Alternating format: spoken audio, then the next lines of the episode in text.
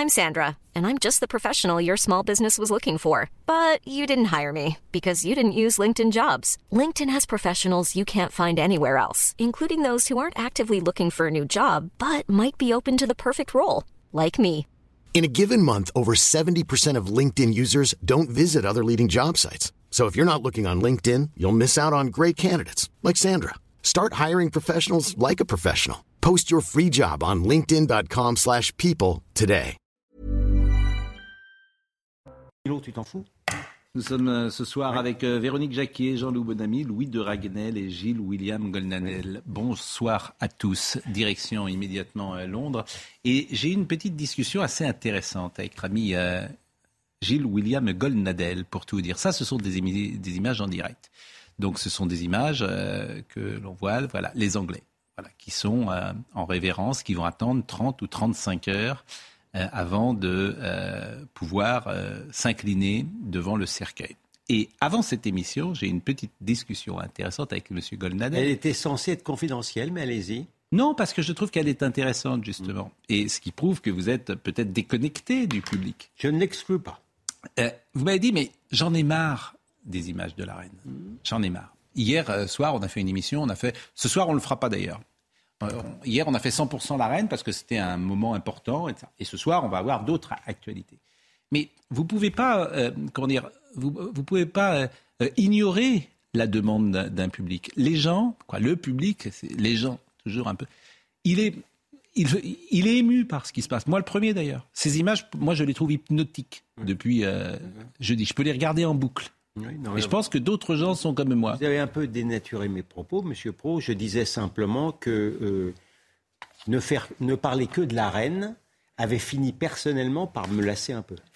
Mais je comprends, j'entends. Il y a des gens qui euh, pensent euh, comme vous d'ailleurs. Euh, Il y a des gens. Alors, je leur dis ce soir, on ne parlera pas que de la reine. hein. Donc, euh, ceux qui, euh, euh, parce qu'effectivement, il y a une autre actualité. Il y a l'énergie. Il y a Jean-Bernard Lévy qu'on écoutera. Il y a, il y a les djihadistes rapatriés, même si j'aime pas beaucoup ce terme rapatrié. Pour Oui. vous dire. Oui, pour des gens qui ont brûlé leur passeport. Exactement. Le Les mot, euh, rapatriés. c'est Sonia Mabrouk qui a fait un excellent tweet là-dessus, d'ailleurs, en disant le mot rapatrié n'est pas euh, adapté, puisque ce sont des gens qui ont euh, euh, quitté la France, qui l'ont renié et qui veulent être rapatriés. Non, ils ne Le sont- mot n'est pas innocent. Voilà, exactement. Les mots n'ont pas ça. Et puis on pourra parler évidemment de l'agression du professeur à Caen, qui peut vous intéresser.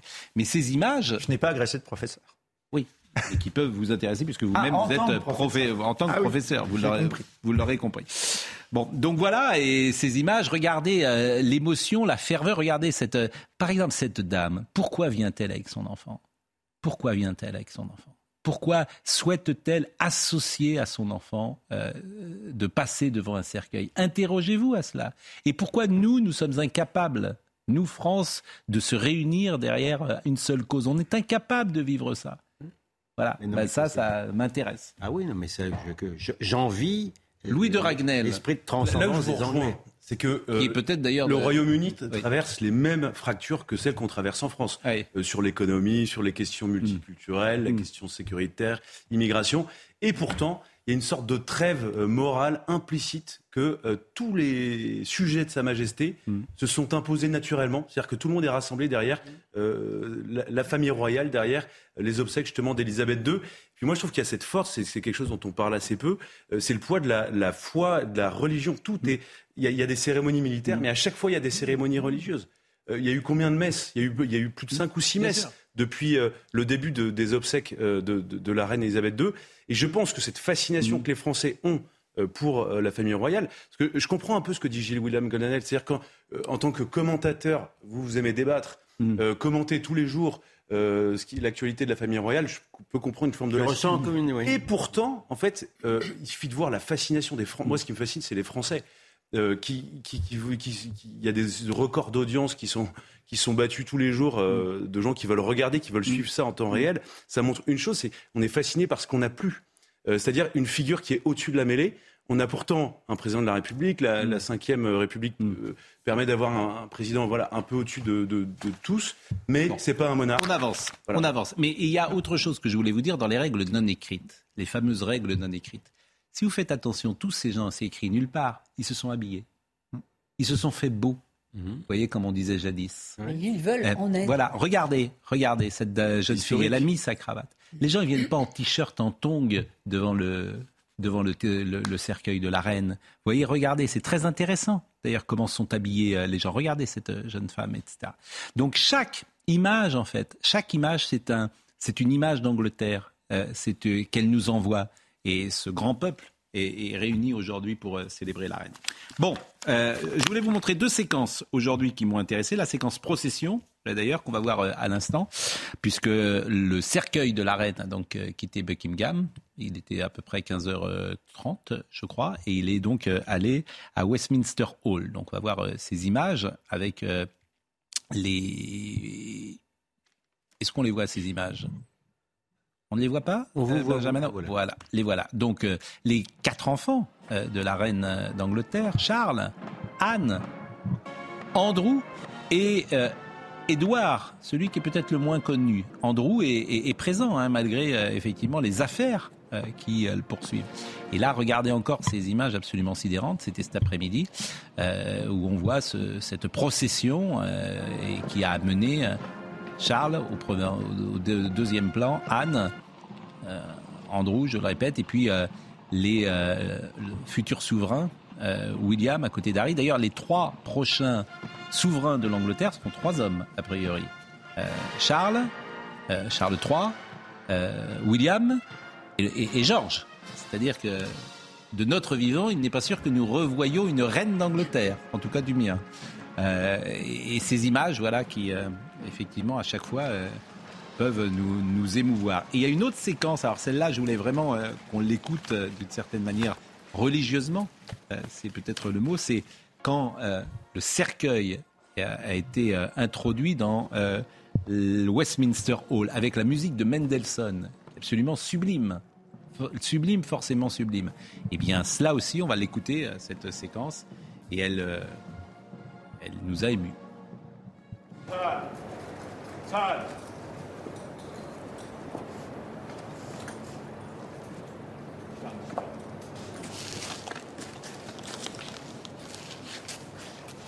Oh,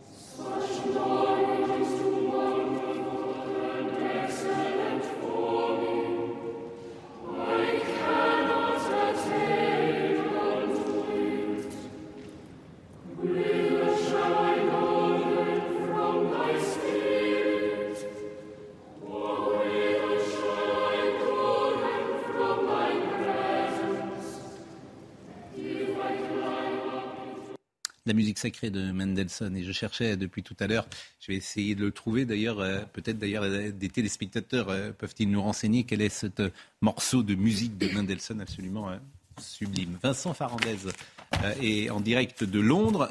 Vincent, Bien sûr, on, a le sentiment un peu de se répéter, hein, disons les choses, mais vous êtes au cœur de Westminster Hall et vous vivez ce moment d'émotion. Alors pardonnez-moi Pascal, c'est compliqué d'être au cœur de Westminster Hall parce que euh, photos et vidéos sont interdites à l'intérieur du Westminster Hall.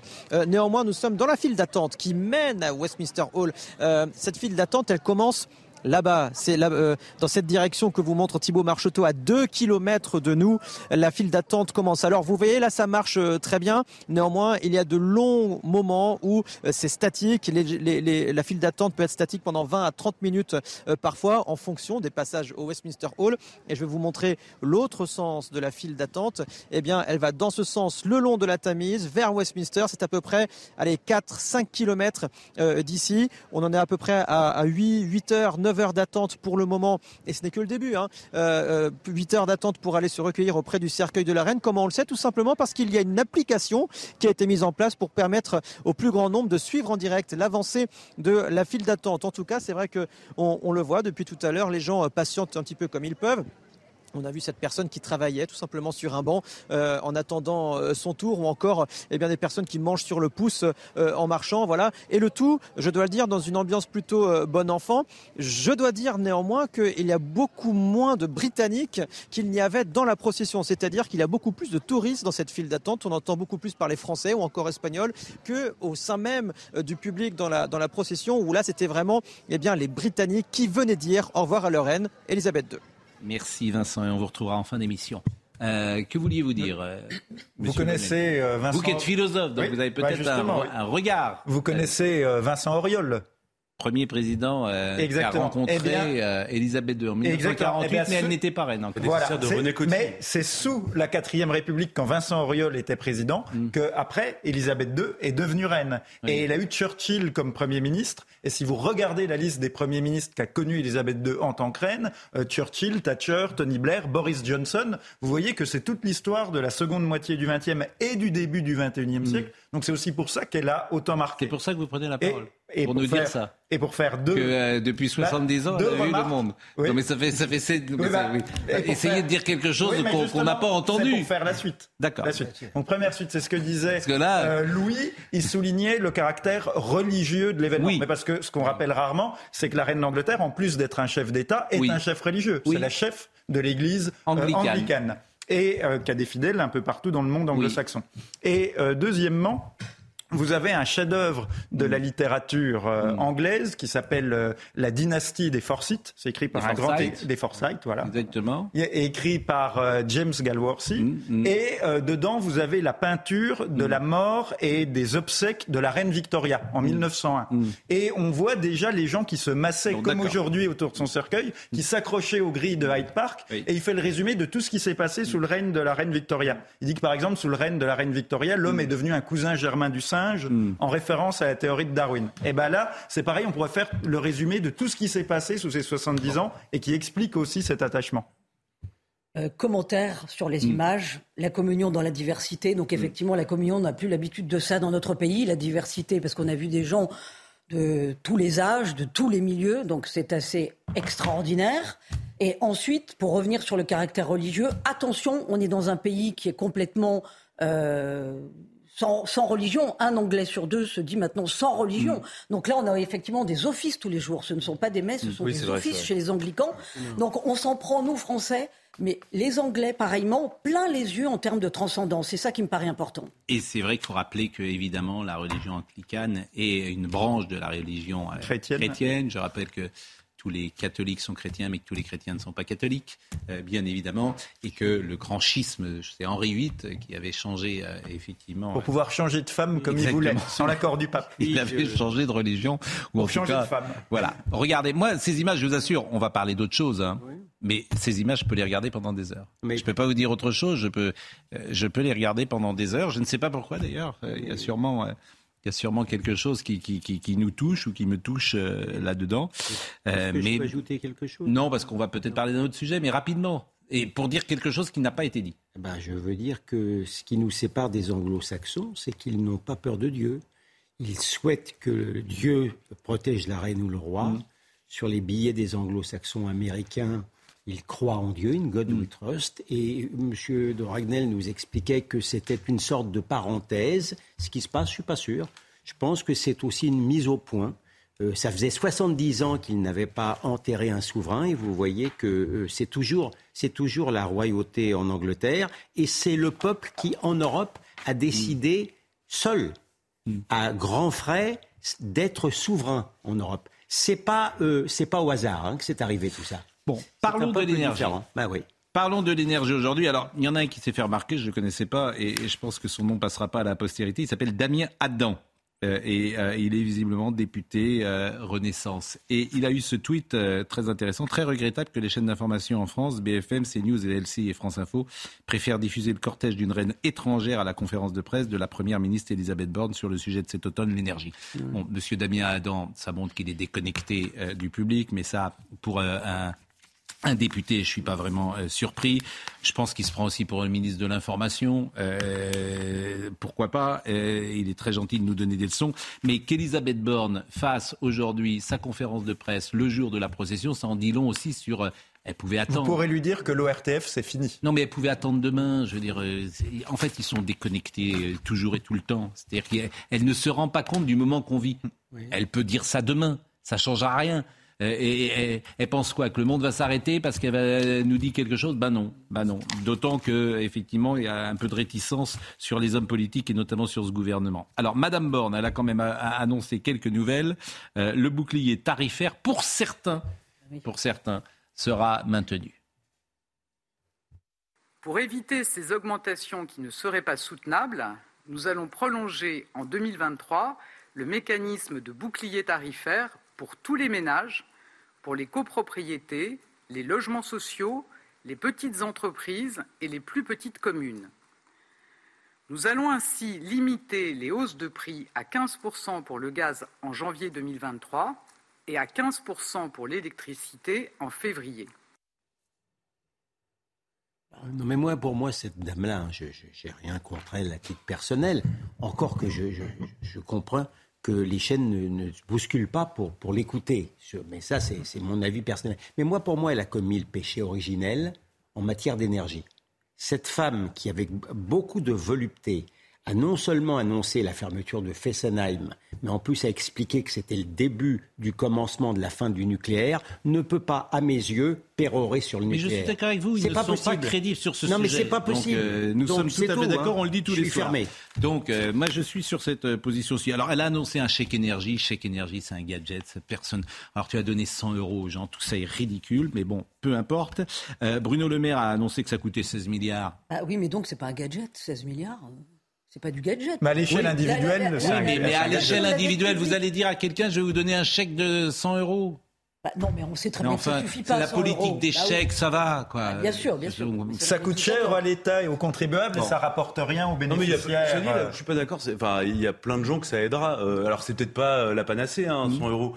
Moi, ce qui me gêne un peu plus, c'est le système de chèque. La Alors, je, suis entièrement d'accord avec vous. Maintenant, dès qu'il y a un problème, il y a un chèque. Et un chèque et un numéro vert. Les seules choses qu'ils savent faire, c'est un numéro vert et un chèque. Voilà le réponse du gouvernement. Moi, ce qui me gêne, et, des tweets. Moi, ce qui me gêne le plus, c'est que tout ça, c'est un coût et, et, on est sommé de dire merci. Alors qu'en fait, c'est l'argent du contribuable. Ah mais c'est leur, on paye leurs erreurs. Non, mais c'est on paye. Vous, on va entendre Jean-Bernard Lévy. On paye leurs erreurs. Ils nous ont mis là où on est. Bien sûr. On est en difficulté XXL à cause de des décisions qui ont été prises. Vous savez que la loi, ne les écoute vous savez que la loi qui est encore en vigueur sur le nucléaire, je ne les prévoit encore de fermer des réacteurs nucléaires. C'est-à-dire qu'il y a eu le discours de Belfort d'Emmanuel Macron il y a un an, et depuis ce discours-là, Personne n'a eu l'idée euh, de, de faire voter une autre loi qui, qui, qui arrête euh, le processus de fermeture. Jean-Bernard Lévy, on l'a écouté, et aujourd'hui, lui, vraiment, à chaque fois qu'il parle, c'est de la dynamite, hein, si j'ose dire. Parce et c'est que ses jours sont comptés aussi. Il est PDG euh, d'EDF, il était entendu aujourd'hui par une commission d'enquête. Il dit tout, Jean-Bernard Lévy. Ceux qui gouvernent ont pris des mauvaises décisions. Point.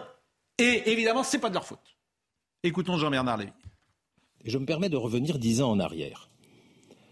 Le débat sur le rôle du nucléaire en France s'est intensifié après l'accident de Fukushima, qui date de mars 2011, et aussi dans le contexte des décisions politiques de 2012. Tout cela a perturbé la filière. Beaucoup en France, à l'étranger, ont parlé d'un hiver nucléaire pendant ces années post-Fukushima.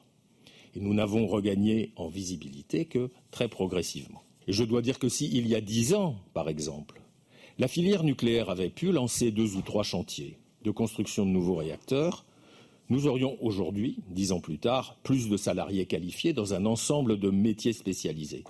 Et ces salariés qualifiés, nous aurions pu, momentanément, pour quelques mois, les déplacer des chantiers de construction vers les chantiers du parc actuel qui sont si urgents. C'est terrible. Eh Franchement, c'est la faillite des élites. Mais c'est terrifiant. C'est terrifiant d'avoir ces gens-là au pouvoir. Non mais je vous le dis, quand hein. vous dites les... compris non, mais quand vous dites les Emmanuel Macron, Elisabeth Borne. Quand vous dites les élites, vous n'avez pas tort parce que convenons, soyons quand même justes vis-à-vis -vis de ce gouvernement.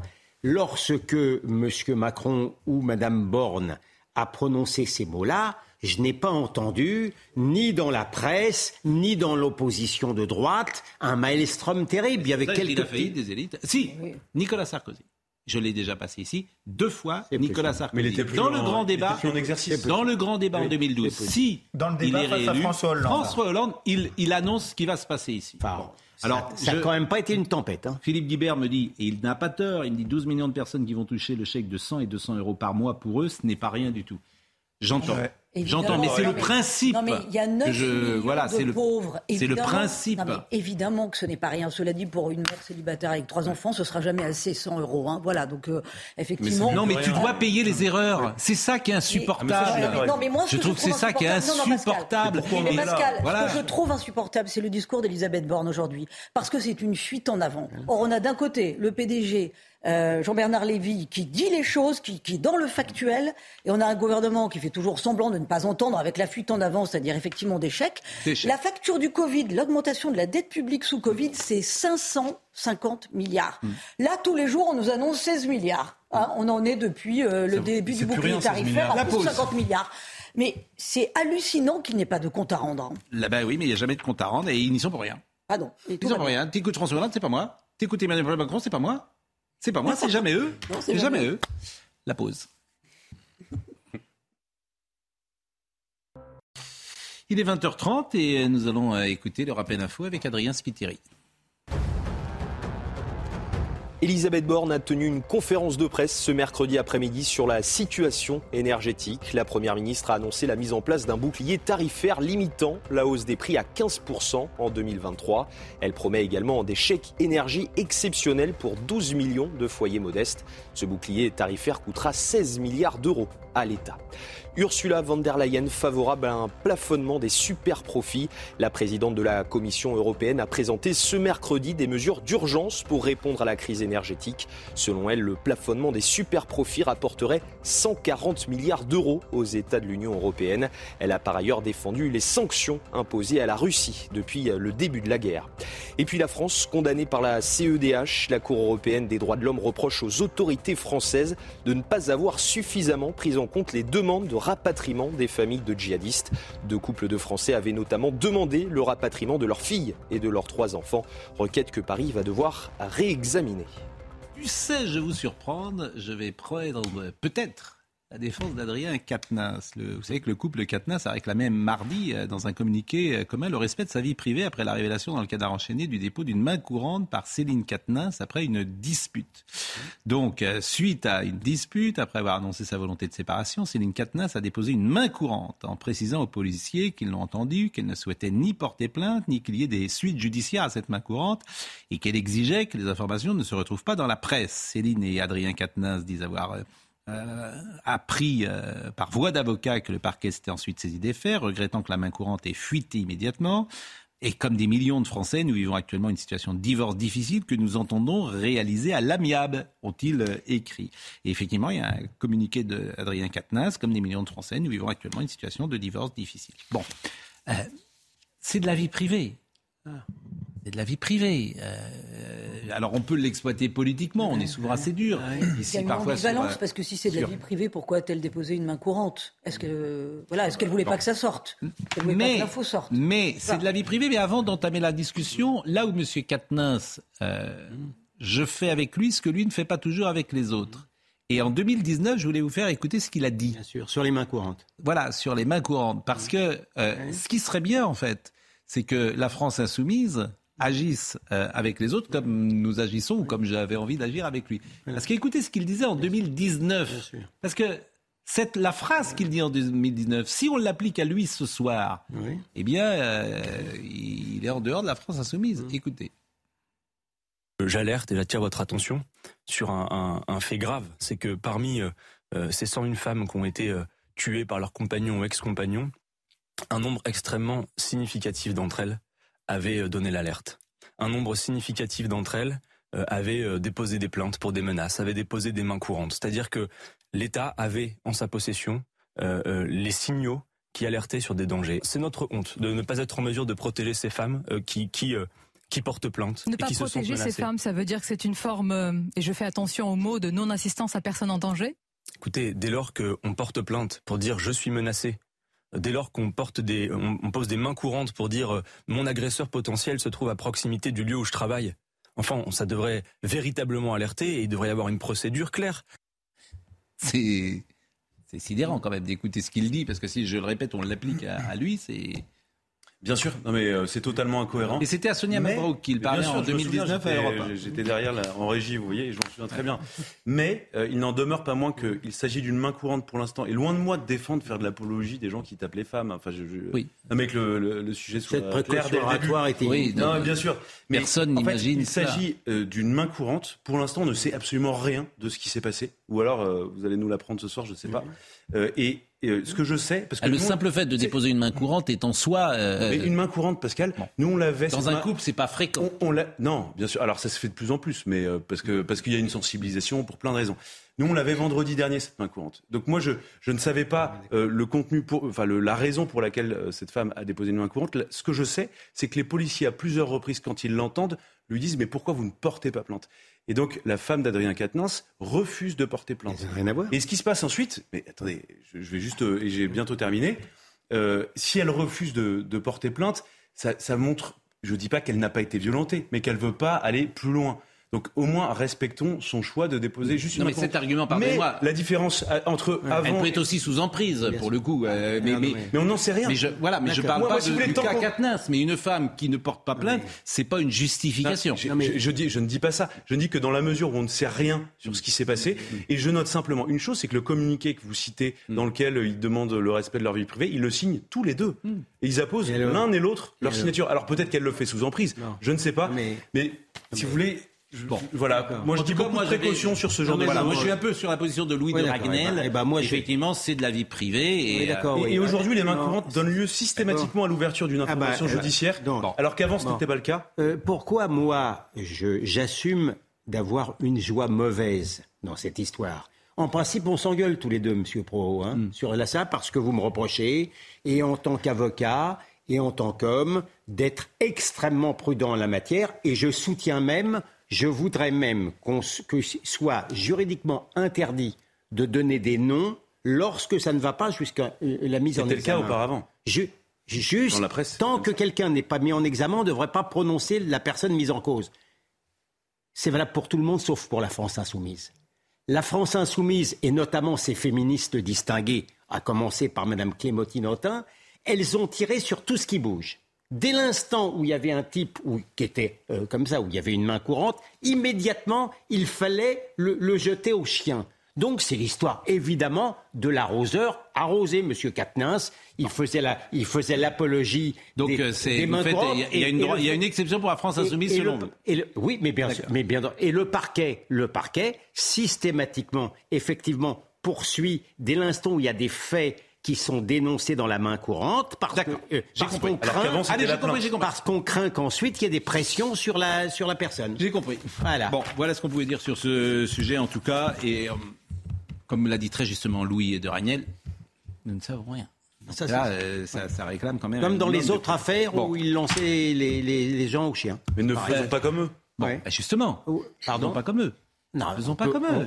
Eh ben, on, peut quand même leur donner la leçon. Bon, pardon de vous le dire. La joie mauvaise, la joie... pas notre. Non mais elle n'est pas pour moi. Je dois avoir un fond mauvais. La, joie mauvaise, ça doit être ça. Bon, Monsieur Véran. Alors, Monsieur Véran, il a balancé un truc. Qui, je crois qu'il s'en est pas rendu compte. Il a été hier sur le plateau de France 5 et il dit que c'est lui qui a demandé l'enquête contre Raoult. Il a balancé ça comme ça. Comme, alors, tu as l'impression qu'il a réglé ses comptes. Alors, il a dit ça, je sais pas s'il... Mesurait ben, s'il a mesuré ce qu'il dit. Écoutez ce qu'il a dit, euh, puisqu'il était là pour présenter euh, son, son livre. Il a le temps d'écrire un livre, manifestement, en tant que ministre, et où il raconte qu'il avait un petit lit euh, et qu'il gagne pas assez d'argent. Mais il a surtout parlé de Didier Raoult. Ce que je dis, c'est que dans le pays des Lumières, quelqu'un qui arrive et qui vous dit j'ai un traitement magique, inutile de faire de la recherche, c'est moi qui ai raison, tout le monde a tort. Il, comment est-ce qu'il a pu avoir aussi une audience aussi forte? Pourquoi est-ce qu'il a été aussi autant invité sur les plateaux télé? Pourquoi est-ce qu'il fait la couverture d'un grand hebdomadaire français à plusieurs reprises? Pourquoi est-ce qu'il est testé dans les sondages d'opinion comme un prétendant potentiel à l'investiture suprême? Vous voyez ce que je veux dire C'est collectivement qu'il faut qu'on s'interroge. J'en prends ma part. De, qui parle-t-on à l'époque quand on parle de Didier Raoult? Vous savez, c'est toujours comme ça. On juge la façon dont on a fait face à une crise à l'aune des connaissances du moment où on juge, et jamais à l'aune des, paramètres pendant lesquels on agit. Didier Raoult a été placé par la communauté scientifique à la tête d'un des plus grands instituts hospitalo-universitaires au monde en matière d'infectiologie.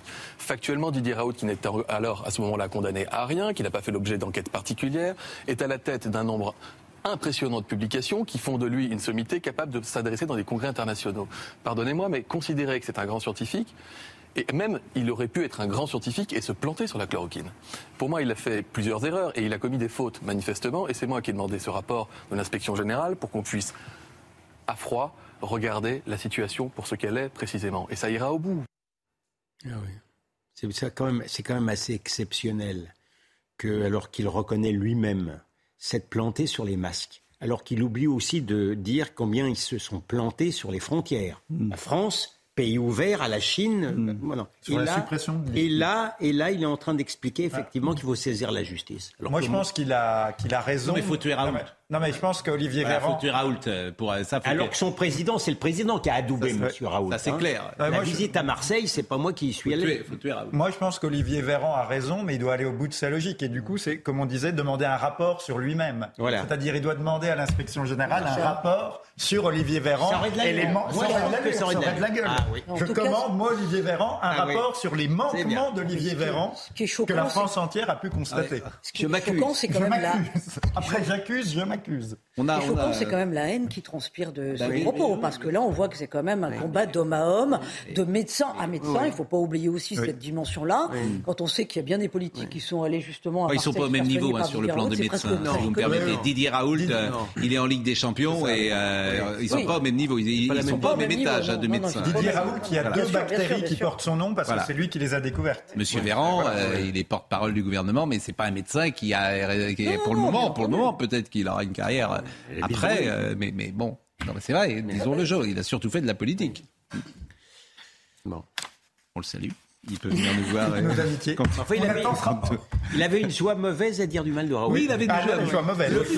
C'est votre point commun, c'est ça Le fond est mauvais. Oui, un point, je, savais que j'avais un point commun. M'avez trouvé. Je suis d'accord. Une forme de mesquinerie quand même. Mais, on n'a vraiment pas de chance d'avoir ces hommes politiques. On, vit une séquence terrible. On n'a pas de chance de tomber avec euh, ce, niveau euh, d'hommes politiques qui nous gouvernent. C'est pas de chance. On dit qu'on a aussi l'époque, euh, les, hommes politiques. C'est possible. C'est possible. On a le droit de vivre politique, basse époque. C'est possible, c'est possible. Alors, un sujet qui nous intéresse. Ce mercredi, la France a été condamnée par la Cour européenne des droits de l'homme, la CEDH, concernant l'examen des demandes de rapatriement des mères djihadistes et leurs enfants. Déjà, le mot rapatriement, on pourrait le contester pour les raisons que j'ai dites tout à l'heure. Parce que euh, Sonia Mabrouk, à, juste titre, Sonia Mabrouk faisait remarquer cela ce matin, euh, rapatrier des gens qui ne, ne souhaitent plus être français, ont renié la nationalité française. Et ont brûlé leur passeport. Ont brûlé. Maintenant, ils disent je veux revenir. Bon, vous aurez du mal à me faire pleurer euh, sur euh, le cas de, ces gens-là. Dans la soirée, par la voix du Quai d'Orsay, la France a pris acte de sa condamnation et s'est dit prête à envisager de nouveaux rapatriements chaque fois que les conditions le permettront. Alors en revanche, il y a le cas des enfants. Et c'est pas la même chose. Un enfant de 3 ans, 5 ans, 7 ans, effectivement, il me semble qu'il faut qu'il revienne en France. Ça, je pense que euh, on doit ça euh, à ces enfants qui n'y sont euh, évidemment pour pour rien. Alors, écoutons l'explication de Sandra Buisson, l'explication de cette décision de la Cour européenne des droits de l'homme. La Cour européenne des droits de l'homme juge que le droit international n'oblige pas l'État à rapatrier ses ressortissants. Il n'existe donc pas, pour les citoyens français retenus en, ce moment dans les camps kurdes en Syrie, de droit général au rapatriement. En revanche, la France est condamnée pour violation du droit d'entrer sur le territoire dont on est le ressortissant, parce que la Cour juge que l'État n'a pas motivé sa décision de ne pas rapatrier les deux femmes et les trois enfants euh, dont il était question dans cette procédure. Leurs avocats n'ont en effet effet reçu pour toute justification que l'allusion implicite à la doctrine générale de la France à l'égard de tous les Français euh, dans ces camps kurdes, c'est-à-dire un rapatriement au cas par cas et pas pour les femmes jusqu'en juillet dernier. La Cour ordonne donc à la France de réexaminer le cas de ces deux familles, de motiver la décision qu'elle prendra par des arguments circonstanciés et individualisés. Et surtout, la CEDH juge que la France doit mettre en place un organe de contrôle indépendant qui puisse vérifier si la décision prise par l'État n'est pas arbitraire et vérifier également euh, que pour prendre cette décision, la France a bien pris en compte l'intérêt supérieur des enfants, leur particulière vulnérabilité et leurs besoins spécifiques. Les leçons de morale de la Cour européenne des droits de l'homme. Euh, je vous lis ce tweet d'Éric Ciotti et on peut être d'accord avec lui. La CEDH interfère une nouvelle fois dans l'exercice de la souveraineté française en demandant un réexamen des demandes de rapatriement des femmes djihadistes détenues en série. La France doit pouvoir choisir qui elle veut ou non sur son territoire national. Il faudrait quitter la CEDH. Il me semble que ce que dit Eric Ciotti est une forme de bon sens. C'est quand même la base. Bah, bien sûr. mais oui, mais enfin, ah oui, la base, c'est la souveraineté. oui, d'accord. Enfin, ben, malheureusement, euh, la France accepte justement de se soumettre aux décisions de la CEDH. On, est, on a perdu notre souveraineté en se soumettant à cette CEDH en, en, en passant. Il a été indiqué à plusieurs reprises qu'à l'intérieur de la CEDH, vous avez des juges qui étaient proches de M. Soros. Et ça tombe pas du ciel. La CEDH a trouvé le moyen de condamner la France pour avoir renvoyé en Algérie un terroriste algérien qui semblait encourir des risques en Algérie. Ce qui veut dire que la CEDH est plus attentive à la sécurité d'un terroriste que la sécurité des Français. À partir de là, qu'est-ce que vous voulez? Puis il y a une manière de sexisme de considérer les femmes avant tout comme des mères de famille que comme des djihadistes. Les femmes, elles sont parties en connaissance de ben, cause et, il, semble bien qu'elles n'étaient pas moins cruelles que leur mari. Eh bien justement, c'est étonnant que vous parliez de ça parce que euh, en marge de cette actualité, il y a une jeune femme qui s'appelle Kaina Aminour, qui est mhm. femme de kamikaze. Sami Amimour. La femme de Sami Amimour. Exactement, mhm. qui est femme de kamikaze du Bataclan. Et on a appris que cette femme était revenue en France en juillet dernier. Vous savez quoi? Elle a été forcée. Elle ne voulait pas revenir. Mhm. Elle a été aspirée de force. C'est tout le paradoxe de cette histoire. Elle a été forcée et contrainte de revenir en France.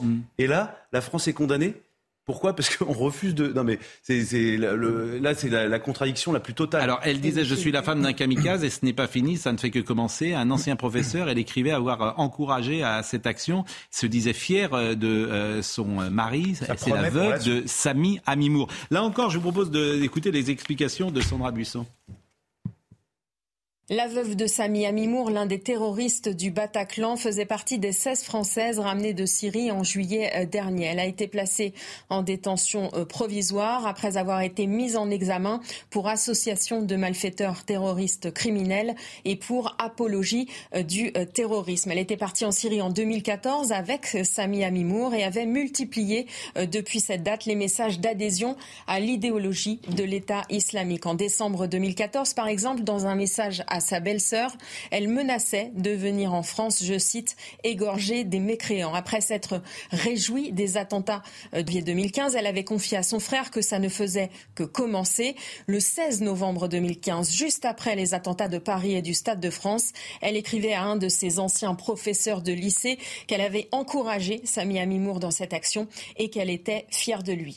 Euh, comme Émilie Koenig, ramenée elle aussi en juillet euh, dernier, soupçonnée euh, d'avoir recruté pour l'État islamique et d'avoir appelé à attaquer les pays occidentaux. Ce sont des profils que les juges d'instruction antiterroristes veulent récupérer en France. D'abord parce que ces femmes doivent y être jugées et parce que certaines ont des informations sur les organisations terroristes qui ont opéré en Irak et en Syrie entre 2013 et 2019. Côté sécuritaire, les autorités euh, commencent aussi à juger qu'au vu de la situation instable en Syrie, il est moins dangereux d'avoir ces femmes sous contrôle en France plutôt que de les voir risquer de sortir des camps kurdes, disparaître et ainsi reconstituer une menace pour la France. À cette heure, il reste une centaine de femmes et près de 250 enfants français dans les camps kurdes en Syrie. C'est un argument qui s'entend d'ailleurs. C'est extrêmement intéressant ce que dit Sandra Buisson parce que, en fait, c'est tout le paradoxe de la ligne française. Si vous voulez, euh, après les attentats, la ligne, elle était extrêmement claire. C'était personne ne revient, on fait confiance à la justice kurde. C'est eux qui ont combattu pour libérer leur territoire. Donc on va les aider à reconstruire leur État. Et donc ils ont une justice et ils vont, ils vont juger les combattants français euh, qu'ils ont récupérés, qui sont prisonniers. Et, nous, ça nous arrangeait bien, on se lavait les mains et on se disait, ils ne reviendront pas. Et en fait, il y, y, a deux lignes au sein de l'État. Il y a la ligne DGSI, renseignement intérieur, ministère des Affaires étrangères. La DGSI dit, il faut judiciariser tout le monde. On veut savoir où ils sont, toutes les connexions.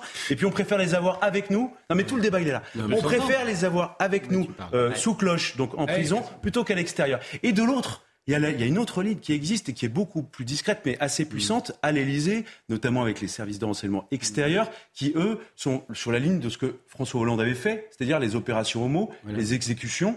Et, qui existent, et qui existent, qui ont existé. Et, beaucoup de gens, vous discutez ah en privé au ministère des Armées avec des grands responsables, vous disent, mais nous, on rêverait que ces personnes soient dronées par les Américains. Dronées, c'est neutralisé. Bah. Euh, et comme ça, le sujet est réglé. Et en fait, il y a une rupture. Il y a une, il y a une rupture de doctrine. Bien sûr, bien sûr. Juillet dernier, on décide de faire venir les femmes. Hmm. Avant, c'était pas le cas. Et, à partir de ce moment-là, on est dans cette situation. et après, pourquoi la euh, fait-on rentrer en juillet? Pourquoi ne la fait-on pas rentrer plus tôt pour assister au procès? Je pense que les familles des victimes. Alors effectivement, ça c'est euh, c'est un autre sujet. Effectivement, mais Deuxièmement, vous avez juste une petite chose. Ce sont pas simplement des femmes ou des mères, ce sont des égéries pour les djihadistes. Il y a quand même cette dimension-là. Moi, je, voudrais, je voudrais rajouter cette, ce combat entre deux doctrines, entre les attentats, les assassinats ciblés et puis la voie judiciaire. Et la voie judiciaire, c'est de la rigolade.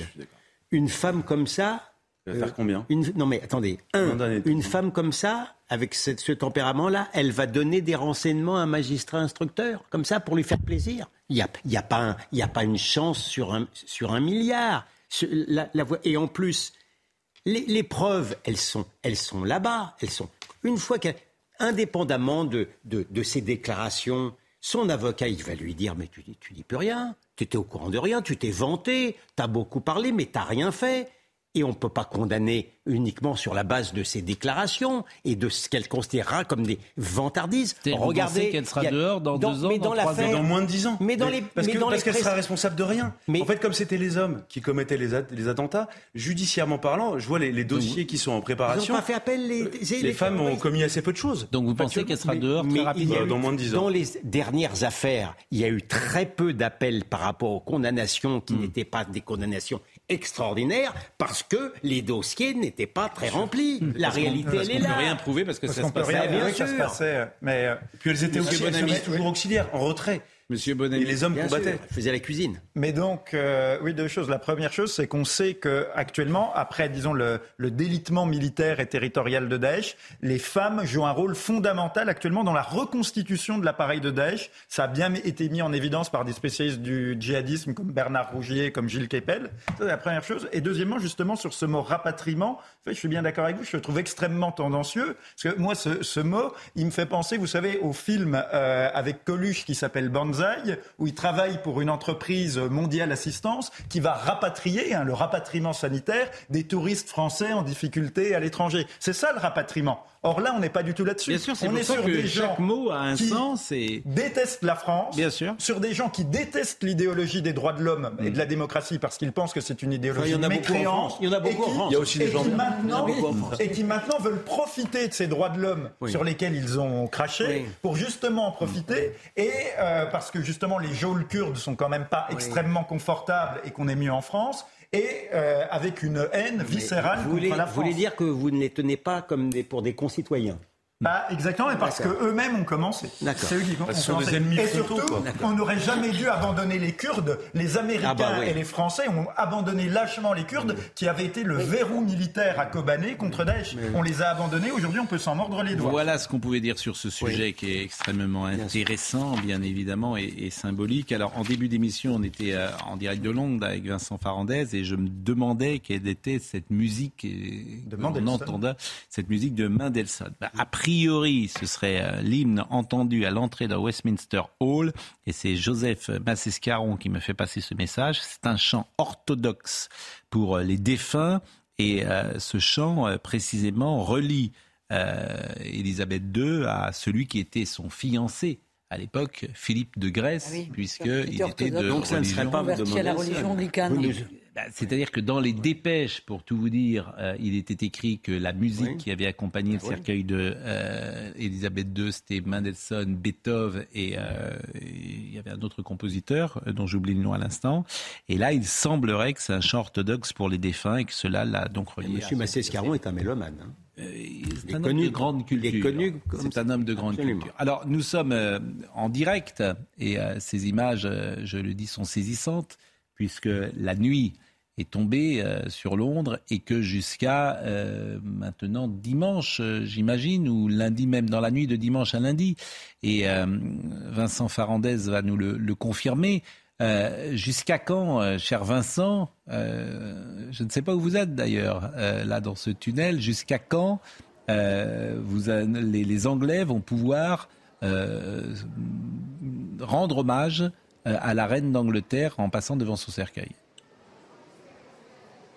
Alors je réponds à la deuxième question avant la première, cher Pascal. Nous sommes en fait au tout début de la file d'attente. C'est à peu près à 5-6 km le long de la Tamise de Westminster Hall. C'est 45 minutes de marche à 1 heure, c'est-à-dire à peu près 9 à 10 heures d'attente pour accéder au cercueil de la reine. Enfin, pour répondre à votre toute première question, Pascal, les euh, Britanniques, en tout cas les personnes qui veulent se recueillir auprès du cercueil de la reine, ont jusqu'à lundi matin 6h30 du matin, lundi 19 6h30 du matin, pour se recueillir. Nul doute que euh, la file d'attente sera arrêtée à un moment donné. 6h30 euh, du matin, pourquoi? Eh bien parce qu'il y aura euh, les funérailles officielles lundi, lundi matin en fin de matinée à partir de 11h heure locale et ici, ici à Londres. En tout cas, je peux vous dire que les personnes que nous avons rencontrées ici dans la file d'attente qui sont prêtes à attendre 10 heures jusqu'au petit matin, donc quasiment ici, ici à Londres, se sont préparées bien évidemment et tout est très bien mis en place. Il y a un protocole assez strict depuis le début vous le savez, très euh, suivi au millimètre. Eh tout est très bien organisé. C'est-à-dire qu'il y a euh, beaucoup de forces de police, d'ailleurs un, gros dispositif euh, de, sécurité. Il y a des stewards, des hôtes et des hôtesses, j'allais dire, pour guider eh cette file d'attente. Il y a également des sanitaires, des points d'eau qui sont prévus également pour permettre au plus grand nombre eh de, faire cette, cette, cette file d'attente et dans les meilleures conditions possibles, j'allais dire.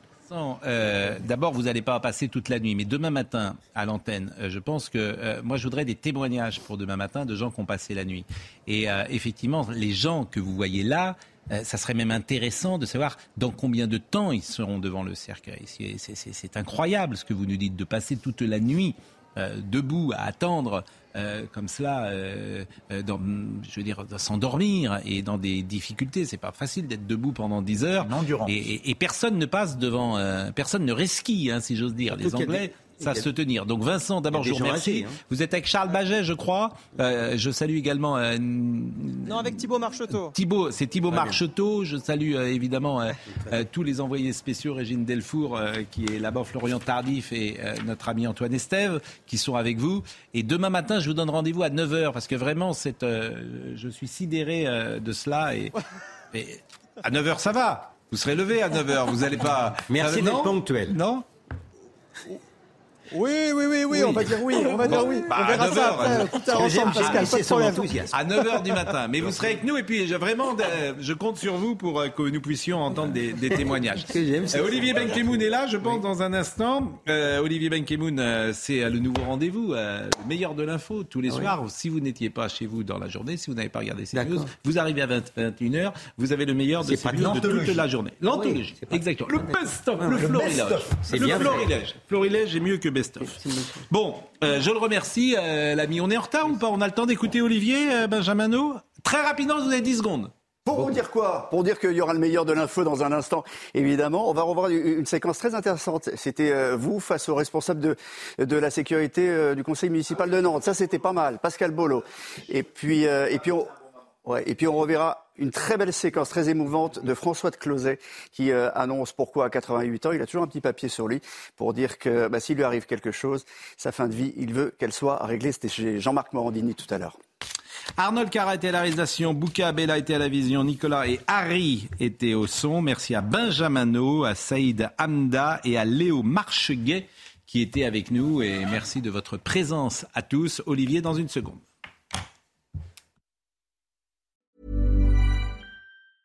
Planning for your next trip? Elevate your travel style with Quince. Quince has all the jet setting essentials you'll want for your next getaway, like European linen, premium luggage options, buttery soft Italian leather bags, and so much more. And is all priced at 50 to 80% less than similar brands. Plus, Quince only works with factories that use safe and ethical manufacturing practices. Pack your bags with high-quality essentials you'll be wearing for vacations to come with Quince. Go to quince.com slash pack for free shipping and 365-day returns. When you make decisions for your company, you look for the no-brainers. If you have a lot of mailing to do, stamps.com is the ultimate no-brainer. Use the Stamps.com mobile app to mail everything you need to keep your business running with up to 89% off USPS and UPS. Make the same no-brainer decision as over 1 million other businesses with Stamps.com. Use code PROGRAM for a special offer. That's Stamps.com, code PROGRAM.